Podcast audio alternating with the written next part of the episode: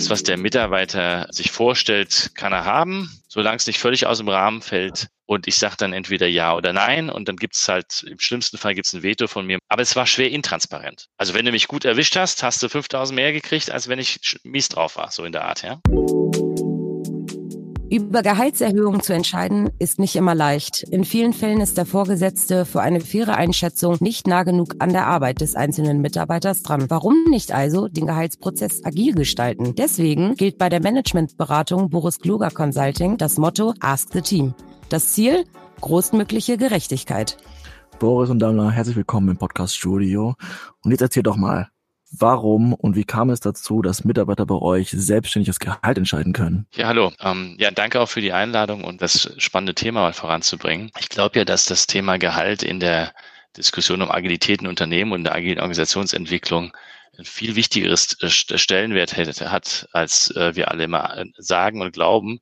Aber wir reden zu wenig darüber. Und genau eins dieser Themen hatten wir ja auch. Also wir haben eine Unternehmensberatung und ein und wir sind ein unternehmensgeführtes Unterne Unternehmergeführtes Unternehmen. Ich habe es gegründet.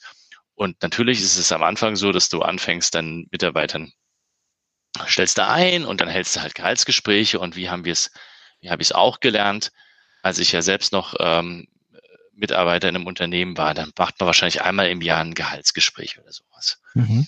Und selbst dann überlegt man sich auch noch, hat, kann man das irgendwie fair gestalten? Also gibt es irgendwelche Gehaltsbände und die kann man sogar in der Firma bekannt geben und man versucht das so gerecht und objektiv wie möglich zu machen. Ob man das jetzt über Mitarbeitergespräche führt, über Feedbackgespräche etc.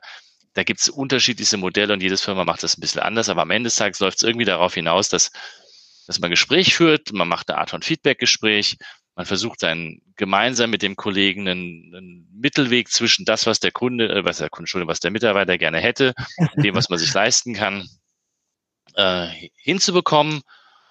Und wir hatten mehrere Phasen im Unternehmen. Die mhm. eine Phase war, ähm, ja, wir waren so klein, wir haben halt gesprochen, es ging sich aus, war, war kein großes Thema über Gehälter zu sprechen. Dann hatten wir eine Phase, wo ich gesagt habe, mehr oder weniger probieren wir es so, dass das, was der Mitarbeiter ähm, sich vorstellt, kann er haben, solange es nicht völlig aus dem Rahmen fällt. Und ich sage dann entweder ja oder nein. Und dann gibt es halt, im schlimmsten Fall gibt es ein Veto von mir mit einem Nein. So. Aber es war schwer intransparent. Also wenn du mich gut erwischt hast, hast du 5000 mehr gekriegt, als wenn ich mies drauf war, so in der Art, ja. Uh. und, und, und ich glaube, dass das in den meisten Unternehmen auch so ist. Also ich glaube, dass das bei aller Objektivität, die man da versucht herzustellen, ähm, solange es in dieser, diesem Dialog bleibt zwischen Mitarbeiter und Chef oder Vorgesetzter, ob das eine kleine Firma ist, eine große Firma ist, da spielt dann nur noch um, da geht es dann nur um, um, um Rahmenbedingungen. Ja, das eine, da, dass die eine, das eine Unternehmen diskutiert über 1,5 Prozent und das andere vielleicht über 5 und größere Consulting Companies ähm, oder auch äh, Silicon Valley, die, die reden halt über richtig Geld, aber am Ende des Tages läuft es auf irgendeine Art von Verhandlung hinaus. Und das wollte ich gerne ändern, weil ich denke, dass in einem agilen Organisation redet man ja immer darüber, dass es eigentlich eine transparente Organisation ist. Also auch wir hatten schon unsere ganzen Finanzzahlen komplett offengelegt. Also es war völlig für jeden klar und transparent, wie viel Geld verdienen wir am Ende eines Monats, was ist in der Kasse, was machen wir mit dem Geld. Das war vollkommen klar. Mhm. Und dennoch gibt es dieses, diesen Aspekt von, wo stehe ich da jetzt als, als Mitarbeiter? Ja, selbst wenn ich in einem Gehaltsband bin, dann kann ich mich zwar einstufen in dieses Gehaltsband, aber hat jetzt mein Kollege vielleicht, der ein Vierteljahr später kam und da war die Marktlage gerade so und man brauchte diesen Kollegen, hat man da vielleicht keine Ahnung, in der, in der, im Einstellungsgespräch, der kommt vielleicht aus einem größeren Beratungshaus schon, da hat man vielleicht dem vielleicht schon 10.000 Euro mehr im Jahr gegeben, als dem, der vielleicht ein Vierteljahr vorher da war. Also es ist irgendwie immer schwierig. Mhm. Und im, ähm, und ein weiteres Problem ist, dass du ja in Deutschland nicht so einfach, zumindest nach dem, nach dem deutschen Arbeitsrecht, kannst du einfach hingehen, kannst sagen, ich mache jetzt die Gehälter transparent. Also du kannst nicht hingehen, kannst sagen, oh, ich als Geschäftsführung sage jetzt allen, ich lege die jetzt auf. Das geht einfach nicht. Also ist das mit der Transparenz schwierig. Und, und dann gab es eine Initiative vor ein paar, paar Jahren, das ist mittlerweile, ich glaube, schon fünf Jahre her, dass einige von uns gesagt haben, naja, wenn wir es wenn wir es einfach tun, Also wenn wir quasi eine Excel-Liste irgendwo hinlegen und jeder, der Lust hat, trägt sich da ein, ähm, dann kann man ja sein Gehalt offenlegen. Also mhm. Der Mitarbeiter darf das, ja. Mhm, Klar, mhm. kann, mhm. kann sagen, ich mache das. Und das ist auch passiert. Und dennoch hat, und das hat nur das, das hat dann dazu geführt, dass eigentlich nicht unbedingt, ich würde jetzt nicht sagen, dass Ungerechtigkeiten aufgedeckt worden sind oder sowas, so, so weit kam es gar nicht. Aber da kann Dammler vielleicht auch noch ein bisschen was dazu erzählen. Aber es entstand schon sowas wie eine, wieder wie eine Dynamik, wie so ein Druck, ich muss dann vielleicht auch mehr bekommen, wenn der andere mehr hat.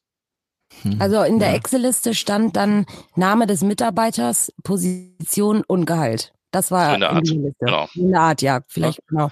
Und das hat damals von Anfang an mitgezogen? Entschuldigung? Haben da alle direkt mitgemacht und das offen? Nein, nein, nein. Oder das, das war bei Innovatation, ja, und du konntest halt dich da eintragen oder nicht.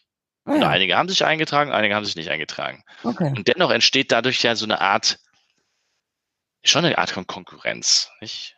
Also da sind wir ja auch alle her. Also wir können ja nicht, wir reden zwar immer von diesen agilen Werten und, und agilen Consultants und wie wir nicht alle toll agil sind, aber wir kommen alle aus einer sehr kompetitiven Gesellschaft, in der man zu Hause dann schon angeschaut wird, ob man 5000 Euro mehr oder weniger hat als der andere. Mhm. Ja, das ist uns auch passiert. Also wir haben auch schon Mitarbeiter gehabt, die haben Stress gekriegt von zu Hause, weil die waren dann in einem Doktorhaushalt und dann waren die halt nur Junior Consultants. Ja. Das ist ein Titelproblem. ne? Also ich, und, da, und, darauf muss ja eine agile Organisation irgendwie reagieren. Also ich habe mit Menschen, die kommen aus dem traditionellen Umfeld, mit dem traditionellen Mindset, in der traditionellen ähm, Gesellschaft, die Kollegen haben, die gerade mit ihnen studiert hatten und die gehen aber jetzt in ein klassisches Unternehmen und die haben dann gefühlt sozial mehr Anerkennung, weil die haben dann einen Titel oder mit ein paar tausend Euro mehr oder was auch immer. Und diesen Konkurrenzdruck oder diesen, diesen Statusproblem bringen die ja mit in die Firma und das drückt sich unter anderem natürlich auch übers Gehalt aus. Hm. So, und jetzt gab es diese offene Liste und dann fing das an, sich in den Gehaltsgesprächen auszudrücken. Und dann hatten wir immer noch ein relativ intransparentes System. Jetzt hatten die zwar gewusst, was die anderen verdient, aber die eigentliche Gehaltsverhandlung war weiterhin intransparent. Dann haben wir das versucht mit, mit Feedback-Gesprächen aufzulösen, so, so diese Peer-Review-Geschichten, die es schon ewig lange in der, in der, im HR ja auch gibt, nicht? Also, dass man sich drei oder vier Leute einlädt und die fragt man dann und was die denn davon halten und dann haben wir halt festgestellt, dass man sich dann die Leute rausgesucht hatte, die einen sehr positiv bewertet haben, aber nicht unbedingt auch mal gesagt haben, hm, nicht so doll. Ja? War aber alles im Maßen, also jetzt keine großartigen Probleme. Ich würde jetzt nicht sagen, dass es ein Riesenthema war. Aber es hat, es war immer noch intransparent. Ich wollte das lösen. Und ich habe dann diese Menschen, die damals gesagt hatten, na, ihr habt das jetzt mit dieser, mit diesem Gehaltsoffenlegung ja mal ausprobiert. Was haltet ihr davon, euch mal zu überlegen, wie ein Gehaltsprozess funktionieren könnte?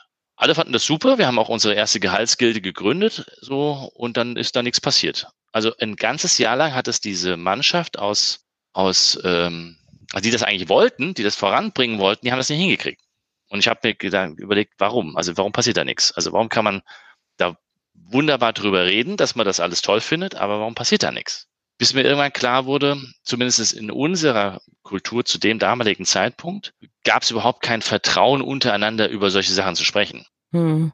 Es gab zwar den Anspruch, dass man das können müsste, ja, ne, weil man sich ein agiler Consultant, man muss das ja können, aber das ging einfach noch nicht. Und mir war es trotzdem wichtig. Und dann ist eigentlich was ganz Faszinierendes passiert. Also ich hatte, wir hatten dann jemanden, uns auch jemanden eingestellt, der unser HR damals, oder wir nennen es People and Culture Management, aber für die Zuhörer würde man klassisch HR nennen. Und der habe ich den Auftrag gegeben, sich darum mal zu kümmern. Und, und die ist das, und das kann die Dammler jetzt aber viel besser erzählen, noch ein letzter Spruch, die hat gesagt, wir brauchen da wahrscheinlich externe Hilfe. Ganz alleine werden wir das nicht hinbekommen. Wir brauchen da mehr Input. Und Du Dammler, du kannst viel besser jetzt erklären, wie ich, wie es genau weitergegangen ist. Genau, also wir haben damit gestartet, dass Boris uns den Auftrag gegeben hat, einen Prozess zu gestalten, der fair und transparent ist, aber partizipativ von der Mannschaft getragen wird. Und äh, nach ähm, in der Gruppe waren Menschen, die waren sehr analytisch, die haben dann äh, Matrixen aufgestellt, die hochkomplex waren. Und da sind wir dann sehr schnell darauf gekommen, das ist es nicht.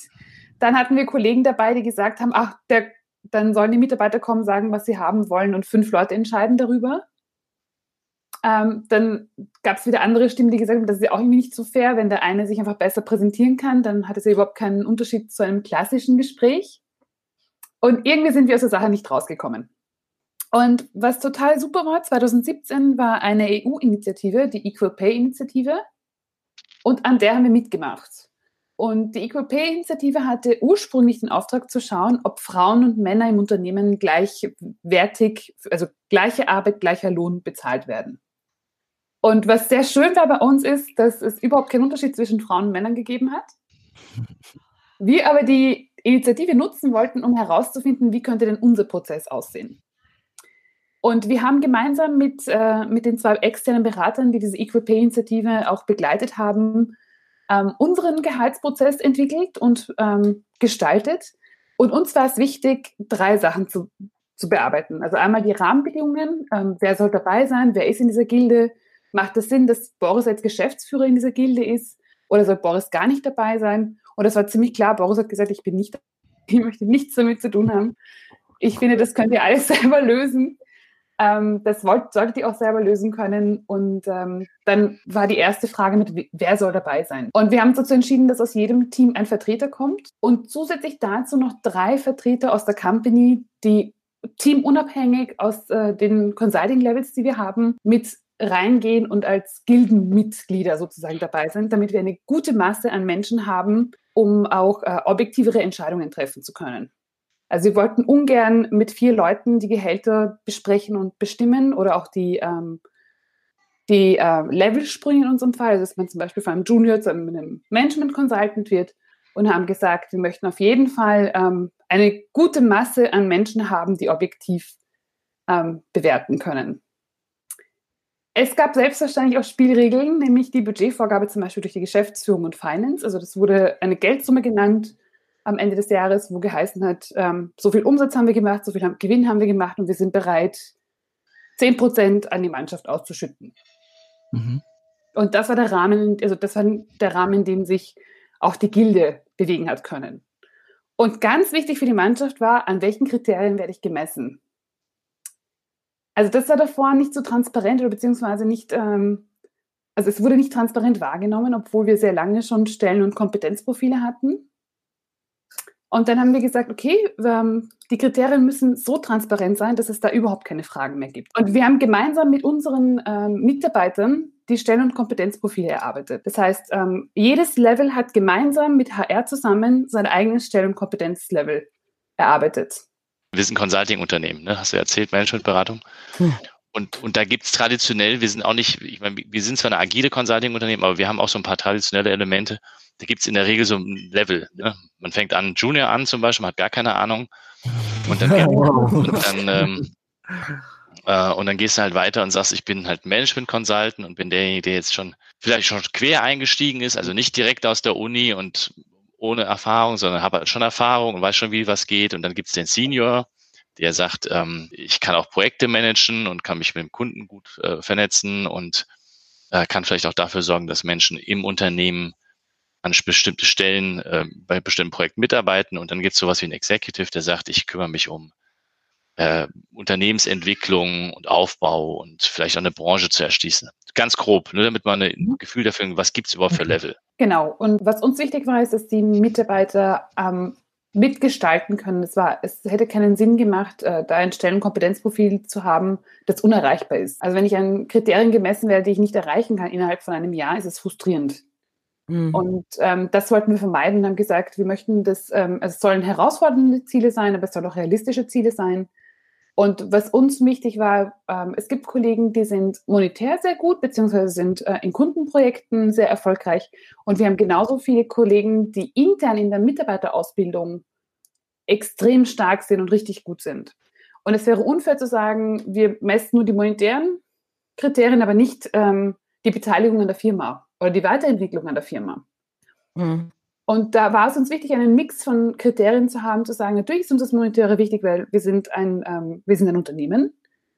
Gleichzeitig ist uns aber auch wichtig, dass wir untereinander einen partizipativen, einen ähm, kontinuierlichen Verbesserungsansatz haben. Und natürlich werden auch Menschen, die dem nahe sehen und das verfolgen und daran arbeiten, genauso gut entlohnt am Ende. Das heißt, Sie haben zusammen äh, diese Kompetenzprofile erstellt.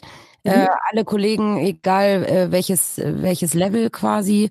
Und ähm, die, die vielleicht monetär ein bisschen besser aufgestellt waren, ähm, klar, dann ist wahrscheinlich für die auch noch eine größere ähm, Hürde oder Herausforderung, wenn da jetzt äh, plötzlich dieses neue Raster kommt, ne? Nicht wirklich. Es ist, ähm, es ist bekannt, dass wenn ich ein Senior bin, dann komme ich mit einem, mit einem gewissen Lohn in das Unternehmen und gleichzeitig sind auch an mich ähm, Anforderungen gekoppelt. Hm. Die sind mir bekannt, ich kenne meine Kriterien. Wenn ich die erfülle, habe ich ähm, ebenfalls ein, ähm, die Möglichkeit, ein monetär gut auszusteigen. Und wenn ich zum Beispiel im ersten Jahr Schwierigkeiten gehabt habe, heißt es nicht, dass ich nichts bekomme, aber es kann heißen, dass ich äh, weniger bekomme als erwartet. Mhm. Ist das diese Merit Grid Matrix, in der auch, äh, von der auch Boris erzählt hat in dem Artikel, den wir ähm, aufgesehen haben? Genau. genau. Und wie steht ja. das mit Magic Estimation zusammen? Hast du die auch gerade schon erwähnt? Ich versuche jetzt nur gerade ein paar Begriffe reinzubringen, mhm. ähm, sodass wir ganz gut aufzeigen können, welche Tools ihr verwendet, um entsprechend diese, diese, diese äh, transparente und angemessene Gehaltsverteilung durchzuführen. Das ist ganz wichtig, deswegen haben wir so lange dran gehangen.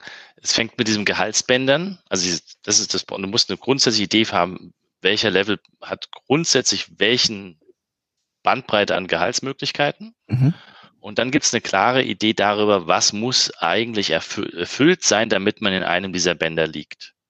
So, das ist schon das erste Tool. Mhm. Ja, wenn da keine Transparenz herrscht, wird es schon, wird's schon schwierig. Amna? Ja, genau. Also ähm, was wir, was alle im Unternehmen wissen, wenn ich ein Junior Consultant bin, ich gebe euch jetzt fiktive Zahlen, dann liege ich zwischen 40 und 50.000 Euro. Mhm. Wenn ich ein bisschen Erfahrung habe, beziehungsweise bereits als Agile Coach etc. gearbeitet habe, dann kann es sein, dass ich gegen Ende des Bandes liege. Wenn ich äh, aus der Uni raus bin, vielleicht ein Praktikum im agilen Bereich gehabt habe, würde ich wahrscheinlich am Anfang des Bandes liegen. Ja. So ungefähr kann man sich das vorstellen. Das heißt, jeder von uns hat ein Gefühl dafür, in welchem Band wird denn der andere liegen.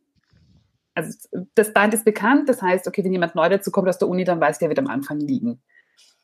Und zwar ist wichtig zu sehen, wir schauen uns die Personen im Vergleich an und betrachten aber auch, wo liegen sie. Also wenn sie im Bandende liegen, dann habe ich eine andere Erwartung an sie, als wenn jemand vom Bandanfang ähm, sich reinarbeitet, äh, ähm, also ganz am Anfang steht und ähm, die Hürden meistern muss oder ob jemand schon bereits mit Erfahrung dabei ist. Und äh, wir schauen uns die Kollegen im Vergleich an und zum Beispiel, wir nehmen die ganzen Juniors, zehn Juniors und sagen, Junior Anna ist äh, im Vergleich zu Junior Josef ähm, besser gewesen. Sie hat sich gut eingebracht, hat beim Kunden gut performt, ähm, ist im Team gut angekommen. Ich würde sagen, die hat einen Wäldern-Job gemacht. Josef ist gut angekommen, aber irgendwie kommt er beim Kunden nicht gut an. Ähm, er tut sich immer noch schwer mit den Prozessen der ist noch improvable in, in einigen Punkten. Und so werden sie dann in improvable, dann oder well dann zugeordnet.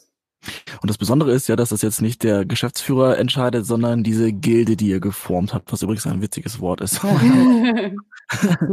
die ja, äh, wie gesagt, aus verschiedenen äh, Hierarchiestufen besetzt ist und ähm, die ganze äh, Objektivität, sage ich mal, einführt. Also weg von der Subjektivität her was ähm, dann halt dafür sorgt, dass das Gehälter nicht mehr abhängig sind, davon sind, wie gut kann ich verhandeln oder wie gut habe ich mich präsentiert oder vorgetäuscht, sondern alles ziemlich nüchtern bewertet werden kann.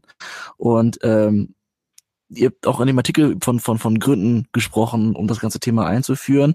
Und da fand ich besonders spannend, dass ihr gesagt habt, hierarchiefrei ist nicht kompatibel mit klassischer Vergütung. Richtig? Correct. Aber das klingt jetzt für mich ehrlich gesagt nach viel Hierarchie bei euch. Wenn ihr sagt, okay, es gibt einen Junior, es gibt, es gibt einen Executive äh, Consultant, ist es dann bei euch nicht doch wirklich sehr hierarchisch aufgestellt und entsprechend dann doch das klassische Modell ganz geeignet dafür?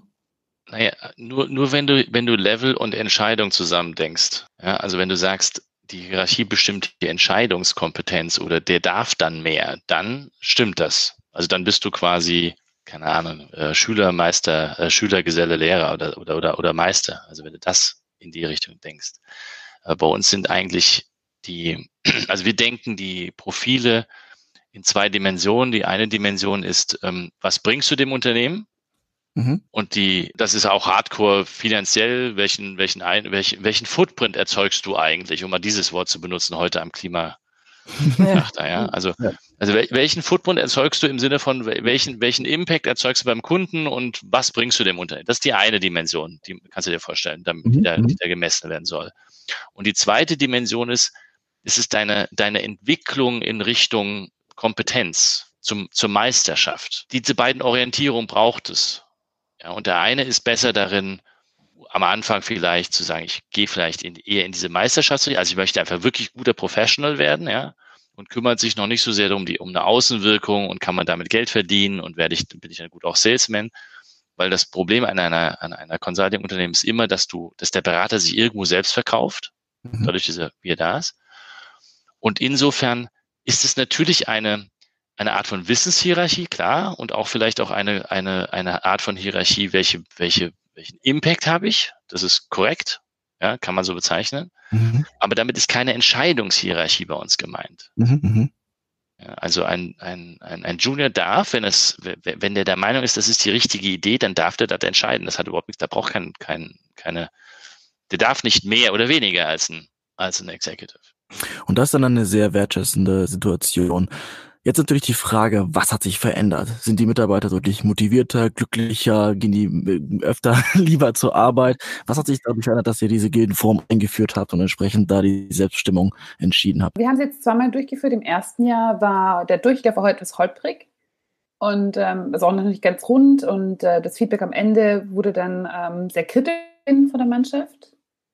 Und äh, Kritikpunkte waren, wir waren nicht vorbereitet darauf, keiner ist mit uns die, die äh, Kriterien durchgegangen.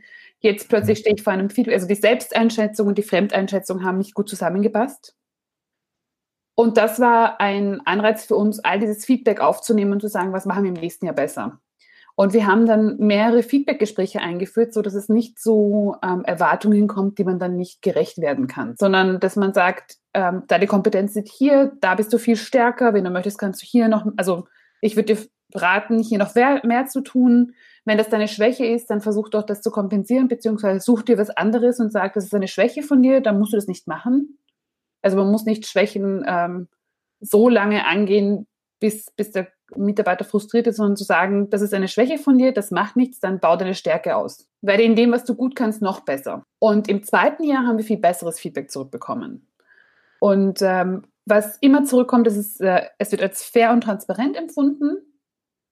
Und der Nachteil, der auch kommt, ist zu sagen, ähm, es ist schon ein bisschen erschlagend, wenn neun Personen eine Bewertung abgeben. Hm und die Bewertung vielleicht improvable ist. Und darf ich einen Satz dazu sagen? Das ist das Gefährliche an Transparenz. Jetzt ja. du kriegst ja plötzlich eine Breitseite vom gesamten Unternehmen, wenn du nicht zufrieden bist.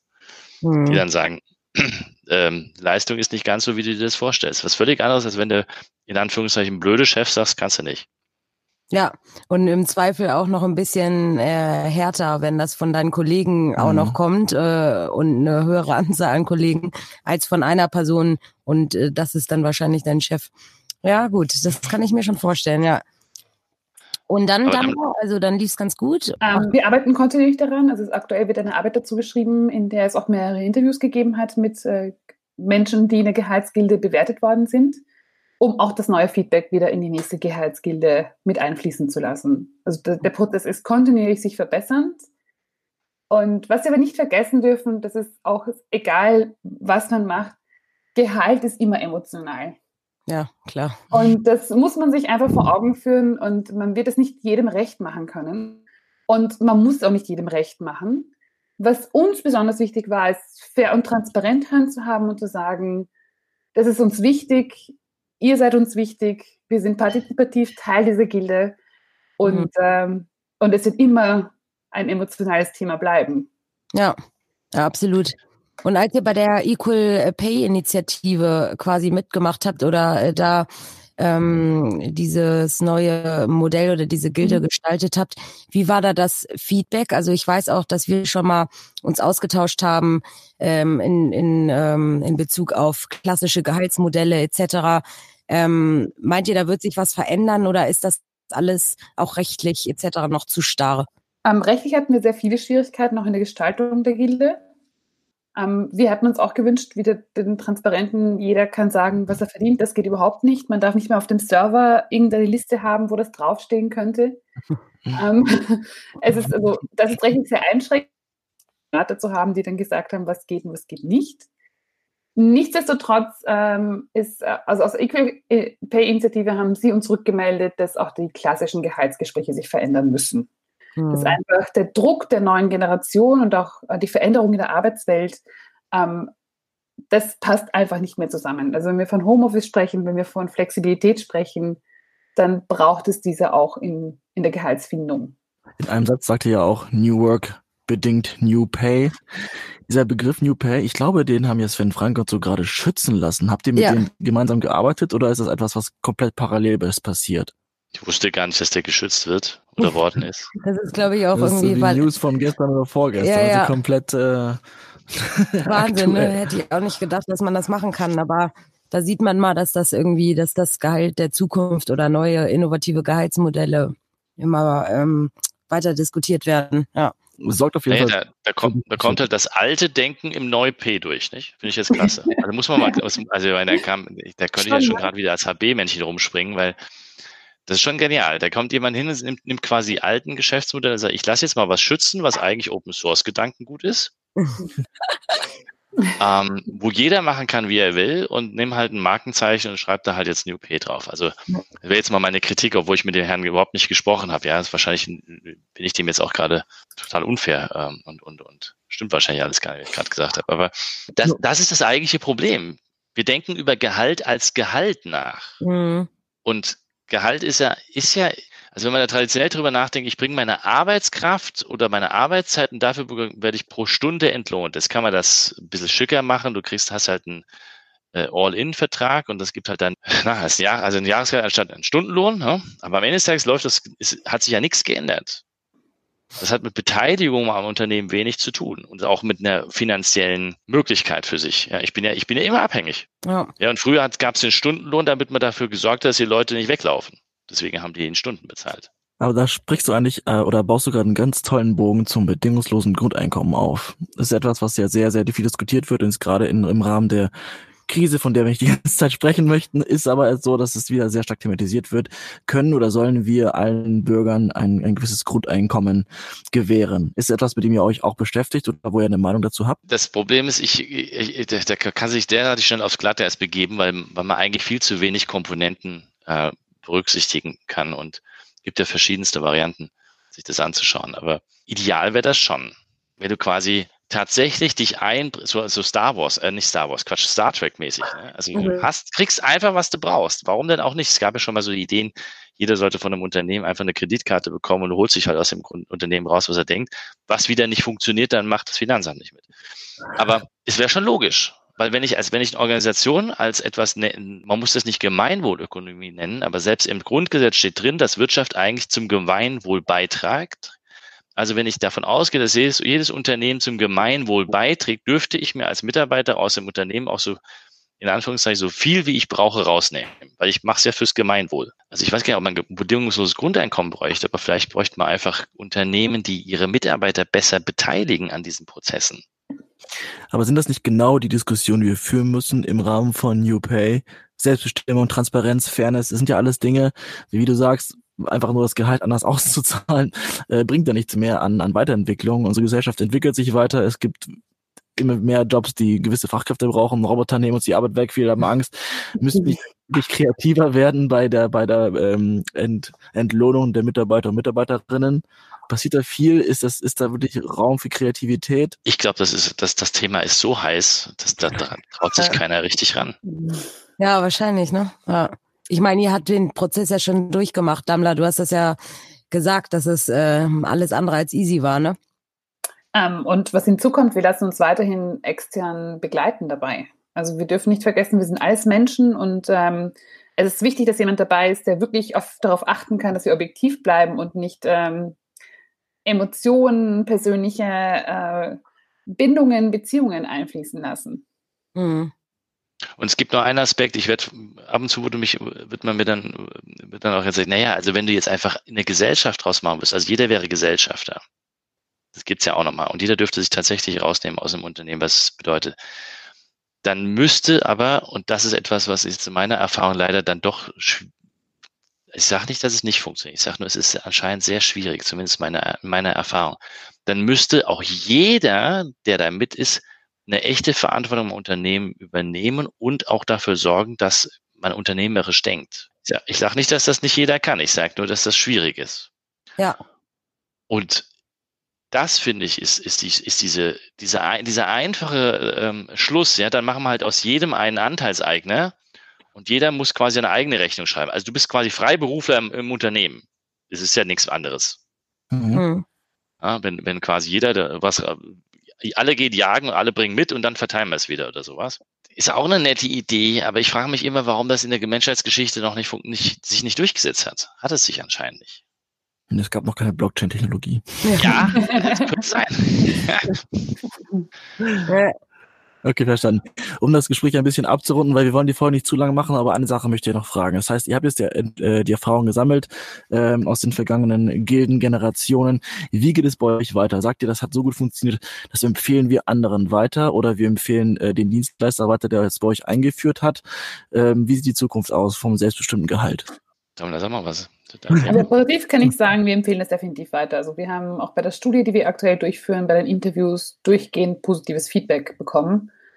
Von ähm, wir empfinden es als viel fairer, wir empfinden es als viel transparenter und ähm, meine, meine Zufriedenheit ähm, im Unternehmen ist auch mit dem Punkt gesteigert. Und das ist ähm, etwas, das kann man nicht kaufen. Das ist etwas, das sollte man definitiv auch in Unternehmen tragen, zu sagen, was warum nicht auch im Thema Gehalt partizipativ entscheiden dürfen. Denn das wird, führt auch dazu, dass man, dass Mitarbeiter das sehr schätzen, dass Mitarbeiter ähm, ihr Engagement dann sich verändert und auch ihre Arbeitszufriedenheit dadurch extrem verändert. Also einmal ins kalte Wasser springen, äh, diesen etwas äh, mühseligen äh, Prozess durchmachen, aber ähm, wie wir das jetzt rausgehört haben, gibt es eigentlich nur Vorteile dafür, richtig? Es ist, äh, wie, wie, wie nennt die Frau äh, äh, Kanzlerin das immer? Es ist alternativlos. Also wenn, wenn, du, wenn, wenn, wenn, du, wenn du agile Unternehmen bauen willst und, und, und Micro-Enterprise, also quasi ähm, nicht doch Micro-Enterprise aus größeren Unternehmen machen musst, musst du eine Art von Beteiligung überlegen. Ja. Und man braucht, wir brauchen neue Gehaltsmodelle, weil, weil sonst bricht das jetzt in sich zusammen. Also es bricht in der Sekunde in sich zusammen, wenn, weil Leute fangen ja an, drüber nachzudenken, wie das jetzt funktioniert. So, wie geht das mit der Verteilung? Mhm. Und die traditionelle Lösung, Gewerkschaften und, und Tarifverträge und Arbeitskampf, das bedeutet ja immer, ich habe zwei Parteien. Den mhm. Arbeiter und den Unternehmer oder von mir aus den Konzern oder was. Ja. Das ja. ist, will eine agile Organisation ja nicht sein. Wir wollen uns ja als Gemeinschaft aufstellen. Es darf ja im Thema Gehalt eigentlich keinen kein Stress geben. Das ist, ist äh, das perfekte Schlusswort. Äh, Gehalt darf äh, keinen Stress machen, genau. Und äh, Gerechtigkeit und Wertschätzung sind sowieso äh, Themen, über die wir immer reden. Vielen Dank, Boris und Damla, dass ihr euch die Zeit genommen habt und äh, uns mal ein bisschen mehr von eurer Gehaltsgilde zu ähm, wir hoffen, äh, dass das äh, die Zuhörer auch ein bisschen inspiriert und in die Unternehmen reingetragen wird. Und äh, wir wünschen euch noch einen schönen Tag. Euch auch, vielen Dank. Dankeschön für die Einladung. Macht's gut. Danke. Ciao. Ciao.